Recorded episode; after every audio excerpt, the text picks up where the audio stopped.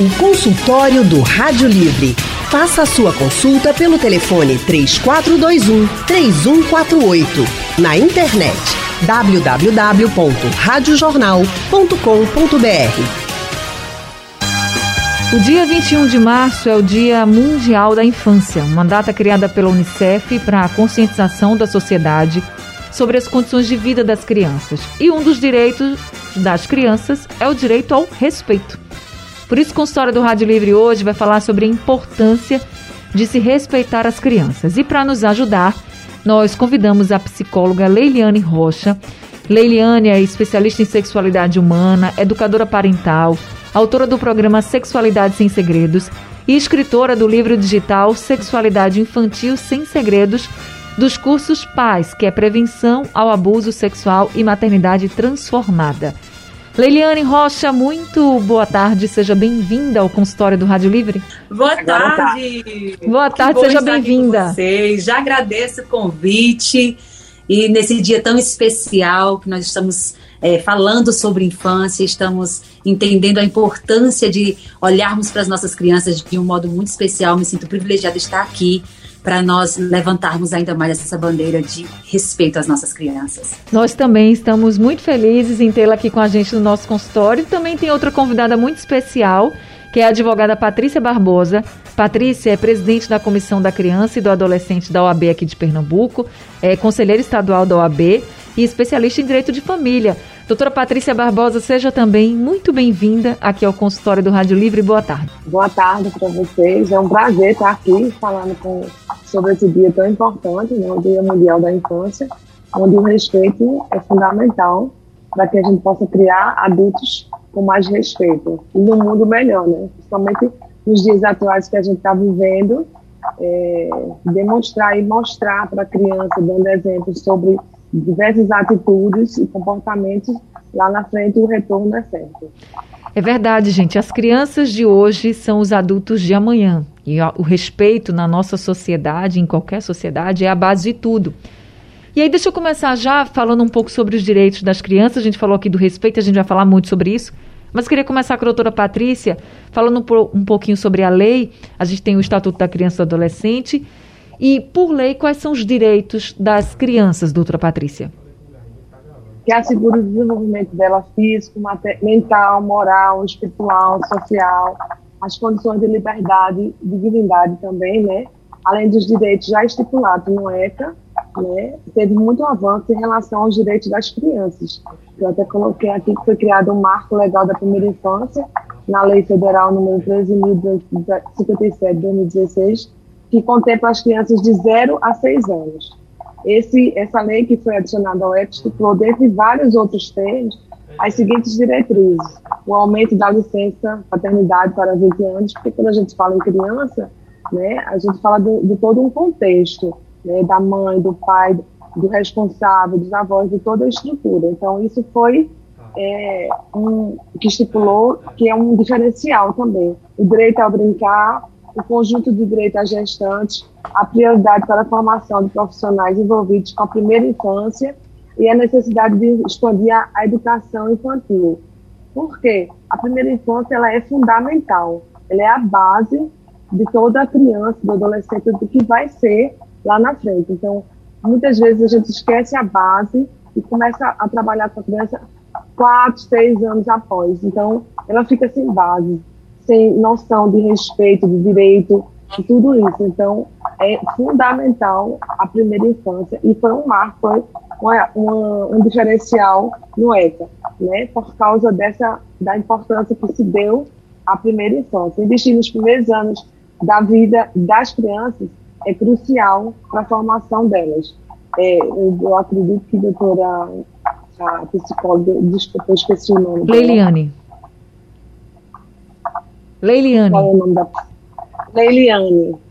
É, Leiliane vai abordar muito bem isso pela, pela formação dela e que ela é uma janela única, né? A gente sempre fala que é uma janela única de oportunidades onde a gente vai jogando as sementes na primeira infância para que a partir dali a criança se desenvolva em termos de respeito de tudo. Então, o primeiro passo, gente, é a gente respeitar né, esses direitos das crianças e assegurar mesmo para elas essa infância. A infância é uma, é uma, fase tão linda da nossa vida. Ela, a, a, gente não volta no tempo, né? Mas, e quando a gente pensa assim, quando a gente era criança, a gente sempre pensa com muita saudade, com muita leveza.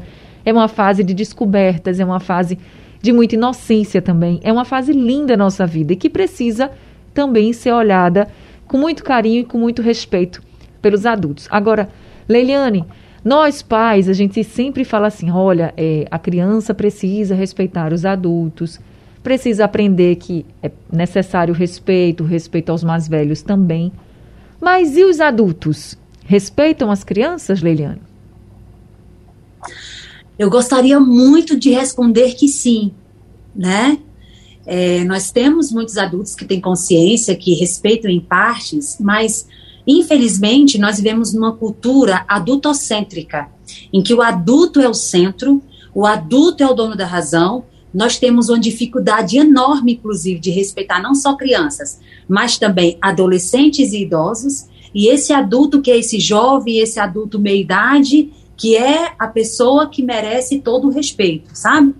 Quando a gente fala em criança, realmente é o ser mais desrespeitado é a idade de, no qual o desrespeito é projetado para essa criança de várias formas.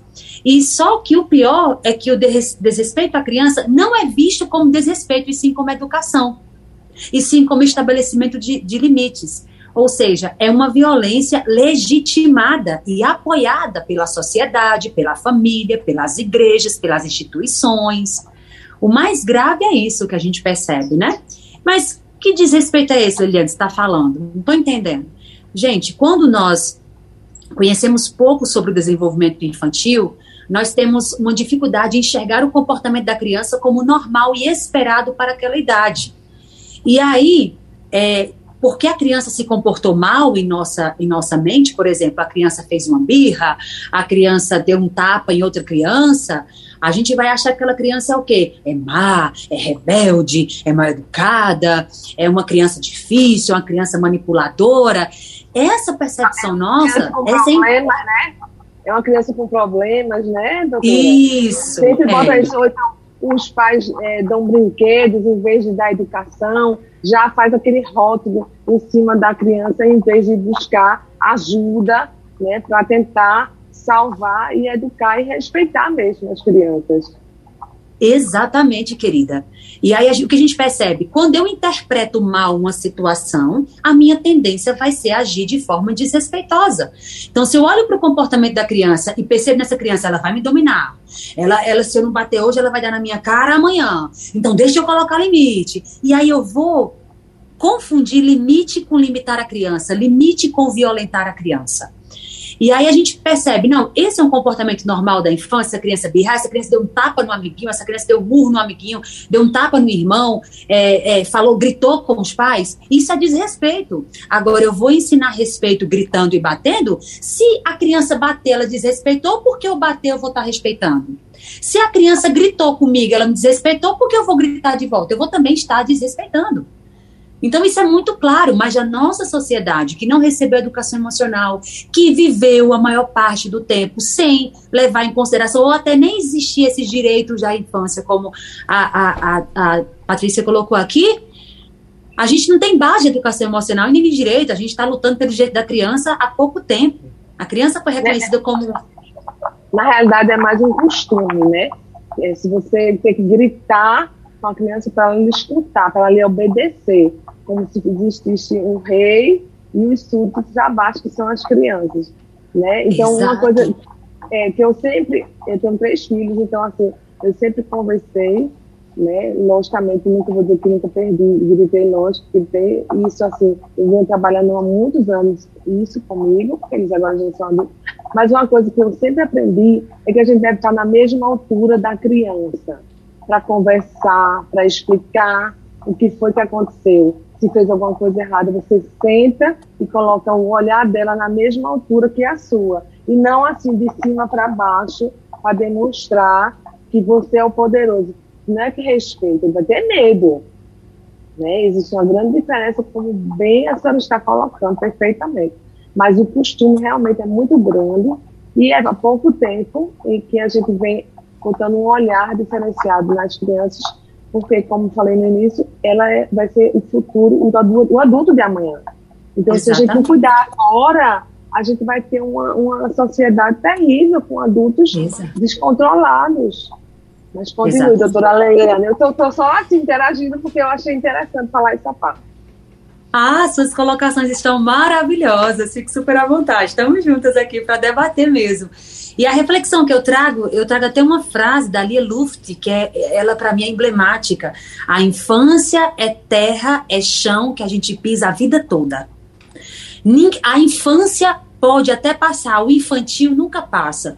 Muitas dificuldades que nós temos na sociedade hoje, desde os líderes à, à, sociedade geral, é justamente marcas de uma infância cravada pela violência.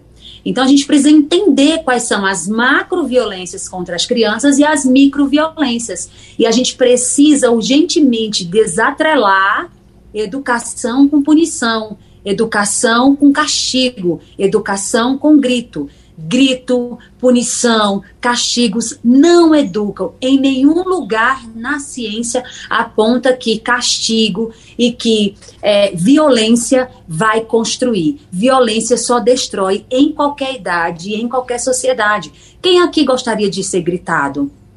Como é que você se sente quando alguém grita com você? Como é que você se sente quando alguém bate em você? Como é que você se sente quando alguém te ameaça? Se você não fizer isso, você vai perder isso. Se você não fizer aquilo, você não vai para tal lugar. Se você, a gente não quer viver num relacionamento assim, mas a gente acha normal fazer assim com a criança. Sim, São microviolências. São microviolências que afetam o desenvolvimento emocional Aí se formam adultos que não sabem dizer não, se formam adultos que começam as coisas e não terminam, formam-se adultos que entram em relacionamentos abusivos e confundem amor com abuso, afeto, ciúmes com atenção. Olha como meu marido é comigo, tá vendo? É porque ele, ele é ciumento assim, é porque ele me ama. Se sente importante numa relação abusiva. Isso tem a ver com a infância abusiva. Né? A base que eu falo da primeira infância, a base lá atrás, ela é o resto da sua vida. Então, muitas vezes, as pessoas levam a sua infância boa, ruim ou com problemas para a sua vida toda. Se não Exato. fizer uma terapia, um tratamento, realmente carrega e replica. Replica para os seus filhos, que seus, seus filhos vão replicar. Então, se não houver uma conversa, uma continuidade, uma observação, como, como você está colocando, não, não conseguiremos mudar muita coisa. É preciso. Até, você falou aí da violência, eu até coloquei aqui. A violência contra a criança e a pandemia. Segundo os dados do Ministério da Mulher, Família e Direitos Humanos, o número de denúncias relacionadas à violência contra criança e adolescente caiu 12% na pandemia. Essa notícia, no entanto, não tem relação com a diminuição não da violência, mas com a redução de sua percepção e denúncia. Isso porque as escolas, fechamento das escolas, porque boa parte dos casos são descobertos nas escolas pelos educadores e cuidadores. Então, é, quando se fechou, fechou tudo. Para onde ela vai denunciar que não está sendo respeitada? Se ela está dentro de casa fechada, com a pessoa que não respeita ela, né? Então, isso foi um, um, um, grande boom em relação a isso, porque fechou. Antes da pandemia, é, a OAB, é, a gente tinha feito um projeto OAB Mais Escolas, quando a gente estava visitando as escolas e conversando com as crianças, dizendo a importância dos estudos, de que ela conte, do respeito delas, a gente estava para escutar elas. E depois a gente fez o inverso, convidou elas para ir na, até a nossa instituição, para perceber que ali elas têm os direitos delas, os deveres. E era assim, foi uma integração muito boa, descobrindo várias coisas, as crianças se viram à vontade para conversar com seus educadores, contar que não tinha respeito dentro de casa, né? Muito pelo contrário, mandava ficar, como você falou, fique calada, quieta, né? Oprimindo, na realidade, né? Violentando a pessoa de uma forma agressiva. Não fale, me respeite, e pede o respeito ao mesmo tempo. Me respeite, gritando. Então, como você bem falou, o respeito não se obtém através de grito, nem de violência, nem de nada disso. A gente, gente tem que realmente se preocupar com as crianças, porque delas é o nosso futuro mesmo. É verdade. E a gente vai continuar aqui o consultório falando sobre, por exemplo, para você que está nos ouvindo agora e pensando, mas então como é que eu vou colocar limites se na minha época, quando eu fui educado, era assim que se fazia. Consultório do Rádio Livre hoje falando sobre a importância de respeitar as crianças. Hoje é o Dia Mundial da Infância e nós estamos conversando com a psicóloga Leiliane Rocha e também com a advogada Patrícia Barbosa. Já temos ouvintes com a gente, o Jaziel Rodrigues de Beberibe é quem está ao telefone agora. Jaziel, muito boa tarde, seja bem-vindo ao consultório. Boa tarde, Ana. Anne, eu sou uma pessoa que estou com 52 anos. Eu adoro filho, Anne. Eu amo filho, mas dos outros, viu? Eita! É, dos outros. Meu não tenho nenhum, não me arrependo, não sinto falta, porque é muito fácil, Anne, você dizer dê amor, dê carinho, dê tudo, mas às vezes nem assim resolve. Também não concordo com palmada, não, tudo bem. Mas às vezes tem criança que quando você aumenta o tom de voz, eu aprendo, nem que seja por medo. Então, entre não respeitar e ter medo, eu ainda prefiro o medo, mesmo se for sem, sem palmada. Porque eu mesmo, até meus 15 anos, eu levei muita pisa e eu não respeitava o meu pai. Porque se eu respeitasse, eu não repetia, não ia para a rua, não fazia as besteiras que eu fazia. Mas apanhei muito, não me arrependo. Hoje eu não bateria num filho meu mas também não quero ter nenhum, porque eu acho que por mais que você tente dialogar, dar carinho, tudo, mas a criança muitas vezes não atende você não. E às vezes num grito, numa, numa, num tom de voz mais alto, sem faltar, sem faltar respeito, porque eu acho que não é respeito, eu acho que às vezes você tem que falar com um tom de voz mais alto para a criança ter pelo menos medo, já que não, já que não respeita nem atende. Você, Agora, é, Jaziel, já Oi. que você falou da sua infância, quando os seus pais falavam com você mais alto, sei lá, você acha que você atendia? Eu atendia. Nem que fosse por medo, mas eu atendia. Eu atendia, viu, Ana? Muitas vezes eu atendia. Entendi. Agora sim, quando ele, quando ele não estava presente, eu fazia, eu repetia as coisas, mas pelo menos na presença dele, quando ele falava com tom de voz mais alto para mim, eu sentia que ele tinha autoridade e eu atendia, viu? Entendi. Nem que fosse por medo. Então, é melhor por medo do que, do que de jeito nenhum. Sabe que esse é um, um grande dilema da educação? Por isso que a gente está fazendo esse consultório hoje. Muito obrigada por ter ligado e ter contado aqui um pouco da sua vida, compartilhado com a gente, Jaziel. Ô, doutora Leiliane, essa questão de é, a criança não está me ouvindo e eu quero falar e ela não me escuta, fica falando por cima, não respeita, e aí eu vou grito e ela para e ela me escuta. Isso é muito comum a gente ouvir de muitos pais e acho que até mesmo de sair um pouco da linha assim e você acaba gritando. Às vezes o pai e a mãe até se arrependem depois, mas já saiu da linha, já falou Sim. mais alto. Nesses casos em que as crianças, por exemplo, eu estou colocando crianças, mas pode ser adolescente também, a gente já falou sobre isso, em que as crianças Sim. estão fazendo algo errado, estão querendo falar mais alto do que os pais, sei lá, estão querendo ultrapassar esses limites. Assim, como é que o pai ele, ou a mãe ele pode ou ela pode impor esse respeito sem sair dessa linha, sem gritar, sem, como a senhora colocou, grito não educa, é preciso impor limites, mas sem limitar a criança, por exemplo. Então, como fazer isso sem os gritos, sem essas estratégias que muita, muitas pessoas da nossa geração passou, passaram. É muito importante. Eu quero já agradecer ao Jaziel. Jaziel, é o nome dele? Isso, isso mesmo. Isso. Muito interessante sua participação, querido. E que bom que você abriu o coração aqui. A gente vai poder explanar a partir da tua fala. É interessante quando o Jaziel coloca assim: eu fazia na frente deles. Depois que eles saíam, eu faltava fazer o errado. Isso é educação? Não é. Educar uma criança é educar para a vida e principalmente para a sociedade. Quando a criança só faz na frente dos pais, ela não está obedecendo.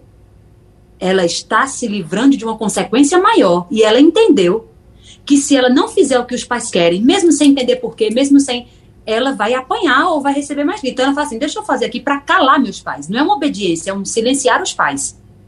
Entende? E isso não traz benefícios para a gente. Porque o que traz benefício na educação é a conscientização. Eu vou fazer isso porque é o melhor para mim o melhor para o outro. Para a gente entrar nessa potência de conscientização infantil, a gente precisa de um cérebro totalmente desenvolvido, que não é o caso das crianças. A nossa região cerebral responsável por toda compreensão, responsável por autocontrole, responsável por calcular consequências dos atos, ela vai estar totalmente formada de acordo com a neurociência com 25 anos. Por isso que tem muito adolescente que a gente fala, meu Deus, esse adolescente parece que não tem juízo. Como é que a pessoa pega, sobe em cima de uma moto, sem capacete, sem camisa, acelera numa numa, estrada de cascalho. Se ele cair, ele vai se arrebentar todinho. Parece que não tem juízo. Não, o adolescente tem juízo, como a gente fala no Nordeste, também sou nordestina, né? Uhum. De Pernambuco. e esse adolescente ainda está com a região cerebral responsável pelo autocontrole, calcular risco, calcular consequências. Ainda está em formação, está no pico da formação. E aí, a gente, como é que a gente vai querer que a criança ela faça tudo o que a gente quer em prontidão, se, se ela ainda nem entendeu o porquê. Ela não entendeu o porquê daquela ação. Então, como é que eu vou estabelecer limite? Porque limite tem que ser estabelecido. A gente percebe muita criança sem limite, mas é porque os pais não estabelecem esses limites. E como e estabelece? estabelecer limite não é ser autoritário, é usar a sua autoridade. Porque autoritarismo não tem a ver com educação. Autoritarismo tem a ver com violência. Autoridade tem a ver com educação. Como é que a gente vai fazer isso com a criança? A criança veio, bateu. Filho, vai guardar essa louça. Não vou, não. Não vou guardar, não. Eu, não, eu vou ficar aqui. Gritou com você assim. Você vai chegar na criança. Você vai falar assim: olha, nós temos um combinado. E não tem a opção não guardar a louça. Por que você não quer guardar? Me explica e a gente vai para o diálogo. Só que muita gente confunde diálogo em dar asa para a criança. Não, não é isso, gente. É vocês, olha, a gente vai, você precisa guardar louça, porque aqui em casa todo mundo suja, todo mundo é, é, tem que colaborar também. Mas eu não quero, olha, vamos falar de maneira respeitosa, fale comigo como eu estou falando com você. Nós que temos que ser a referência. Se eu me machuquei, me magoei porque meu filho falou alto comigo e falou que não vai fazer algo que é do nosso combinado na liga de casa, eu preciso ser esse exemplo de regulação emocional e de como é que trata alguém com respeito, mesmo essa pessoa me contrariando. Filho, Fale comigo na altura que eu estou falando com você, por gentileza, porque aqui em casa nós nos respeitamos. Ninguém pode falar assim como você está falando com você, e nem você pode falar assim com ninguém. Não, é, não fale comigo porque eu sou a sua mãe. Não, não fale assim com ninguém, porque isso é desrespeito. E a gente, a partir desse comportamento regulado, a gente consegue ir regulando a criança. Mas como ele falou, mas tem criança que você gritando, você. Então a família está disfuncional. O problema é que quando a gente vê uma criança que não colabora.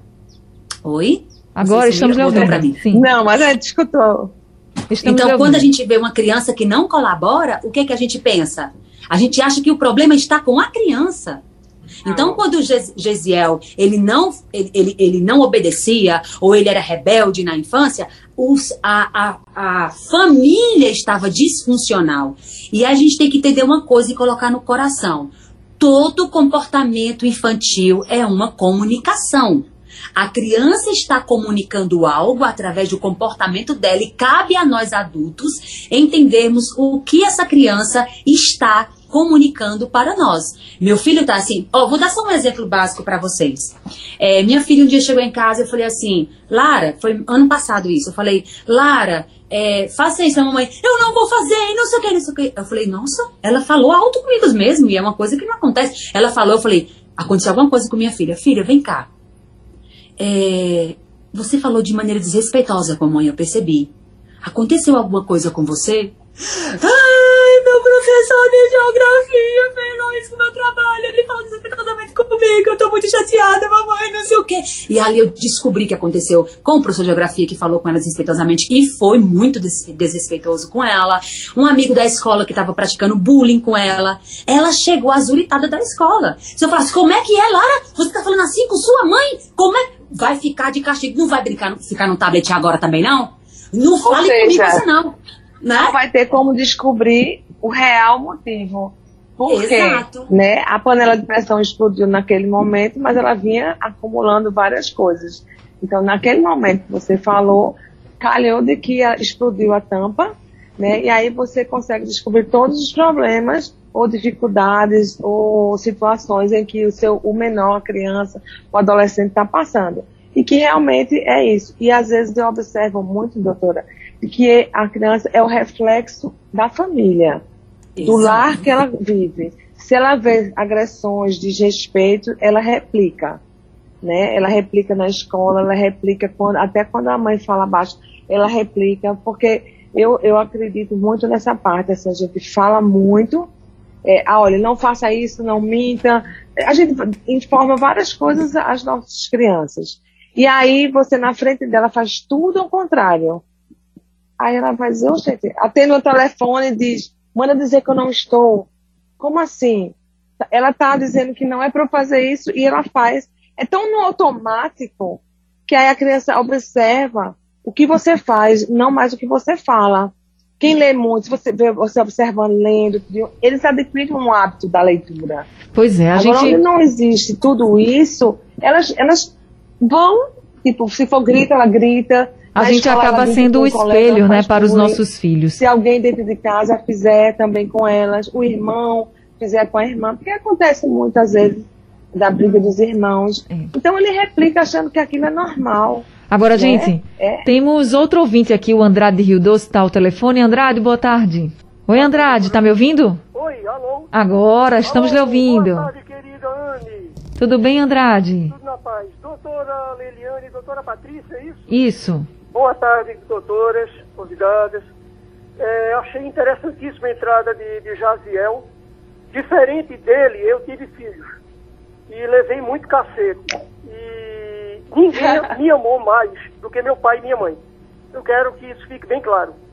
É, a minha família era equilibrada, não havia álcool, não havia cigarro, não havia drogas, mas havia um cabra teimoso e difícil de se lidar, que era eu. Teimoso, genioso, e quando foi necessário, meu pai bateu em mim, minha mãe bateu em mim, e eu agradeço. Não quero criar nenhuma celeuma com isso. Entendo que os tempos mudaram, que a, a evolução da educação, no trato com a criança, tudo evoluiu. Ontem fui convidado aí na casa de um amigo e aos prantos ele me contou que expulsou de casa o filho dele de 15 anos. Porque ou ele fazia isso, ou então ele temia que algo muito ruim pudesse acontecer. Chegaram no limite onde foi necessário que ele pedisse a saída do adolescente de 15 anos, do tamanho de um tanque de guerra, mas que queria afrontar e queria encarar e queria dar, inclusive, nele. E ele não aceitou e não admitiu. Doutoras, o que é que vocês diriam para esse meu amigo? Obrigado, querido. Obrigada, viu, Andrade? Doutora Leliane? Eu diria para esse amigo que o filho dele precisa de tratamento. Porque muitas vezes as crianças têm transtornos psiquiátricos, transtornos psicológicos e os pais não sabem, nunca levaram, às vezes é um transtorno opositivo desafiador, que é uma doença, não é ruindade, não é rebeldia. E aí a gente muitas vezes dá muita atenção para as doenças físicas, mas para as doenças emocionais a gente não procura profissional. Então é normal é, é, tal comportamento, até tal ponto é normal, e mesmo sendo normal, a gente vai sim estabelecer os limites com respeito e buscar ajuda. Se nesse caso que você falou parece algo bem acima, é, é, assim, um nível de violência normal. maior desse filho, né? Bem acima do normal. Então, provavelmente, ou esse adolescente está numa família muito disfuncional, ele foi agredido de alguma forma, ou no ambiente familiar, ou no ambiente escolar, porque só agride quem é agredido, só violenta quem foi violentado, ok? É, e aí, talvez seja o caso de uma ajuda psicológica e não de expulsar a criança de casa o adolescente de casa. Ele está em formação ainda. Às vezes a gente vê o adolescente grandão, o adolescente que está namorando, que passa no vestibular e pensa que é um homem formado. Não é o cérebro do adolescente não está formado, só vai estar formado com 25 anos. E aí ele não tem realmente noção de muita coisa. Não é deixar quebrar a casa, não, mas é buscar ajuda profissional. Se o adolescente quebra uma perna, a gente vai buscar imediatamente a ajuda do ortopedista. Se o adolescente tem um problema na, é, é, é nos olhos, não está enxergando bem, vamos pro oftalmo. Mas quando tem um problema emocional, eu expulso de casa. Percebem? Existem profissionais da saúde mental para o que a doutora Patrícia falou, garantir a integridade, a saúde emocional das crianças e adolescentes. A sociedade precisa falar mais sobre isso, que crianças com comportamento opositor em exagero, adolescentes com comportamento opositor pode ser um transtorno psicológico. Gente, eu vou precisar. Antigamente eh, não se falava nisso. Quando tinha esse problema, já, já rotulava. É, é uma criança com problemas, é uma criança doida. Sempre rotulava assim. Hoje em dia, com mais esclarecimento, óbvio que nós estamos em outra época, né? A parte tecnológica ajudou muito, a pesquisas e tudo. Onde hoje em dia a gente fala muito sobre é, transtornos, sobre o autismo, em vários níveis, um, dois, três. Então, antes, as, as crianças eram maltratadas e nem entender o motivo pelo qual elas estavam se comportando daquele jeito e estava tendo um retorno também. Ou seja, existiu durante muito tempo, hoje em dia nós pessoas são mais esclarecidas, a gente vê vários canais de comunicação falando sobre o autismo, se apresentar alguns comportamentos, ou violento, ou, ou ficar isolado. De todas as formas, a gente, como bem a senhora falou, tem que buscar ajuda. E não simplesmente, ah, começou a quebrar a casa toda, bota para fora. Não. Tem que se sentar com calma, com paciência. É difícil, não é fácil. E verificar qual a ajuda que pode ser dada a, essa, a esse filho, a essa criança, esse adolescente. O que é que está dentro dele? Porque o que está fora, como ah, um problema na vista, um problema na audição, ou alguma uma perna, como você falou, é, é visível, é fácil a gente observar. Mas o que está dentro da criança e do adolescente é muito difícil. Uhum. Eles têm que ter muita confiança em expor, em colocar, de forma que você não entenda, às vezes até ele tem até vontade de falar, mas tem medo de falar, não sabe qual é a reação dos pais. Então, assim, a busca incessante com, com comunicação, com, com deixar ele ficar para fora, é fundamental, eu acredito, para qualquer tratamento qualquer convivência em relação a eles. É verdade. Gente, tem alguns ouvintes aqui mandando mensagens para a gente. O seu Teófane está dizendo aqui, olha, muitas vezes o meu pai não precisava nem falar. Só o olhar dizia tudo, até eu sabia a hora de dormir, é. a hora do silêncio, e todos nós, filhos, sempre o amamos. E eu acredito, seu Teófanes, que o seu pai também o ama e o amava bastante, não tenha dúvida disso não. Acho que os pais, muitas vezes, podem até errar, mas erram tentando acertar. Esse, esse nosso debate aqui, né, doutora Leiane, é só porque a gente está mostrando que a educação pode ter outros caminhos. Até para que as pessoas sejam mais, assim, os jovens, as crianças, os jovens se, vejam nos pais mais amigos. E não só aquela pessoa que tem a autoridade em casa. Mas a gente sabe que não é fácil, tem mensagens aqui de muitos ouvintes dizendo assim: olha, na teoria é excelente. O João Carlos está dizendo, na teoria é excelente, mas a realidade é outra, é totalmente diferente. Eu sei bem também, eu sou mãe de duas crianças, uma com 10 anos e uma com um ano. Eu tenho um menino de 10 e uma menina de um ano. Então são fases bem diferentes, são desafios diários. Gerações Bem diferentes. Bem diferentes, também, exatamente. E eu sei disso, já me vi errando muitas vezes, depois me arrependia. A gente fala mais alfeita, não era assim para eu ter feito, nós. enfim.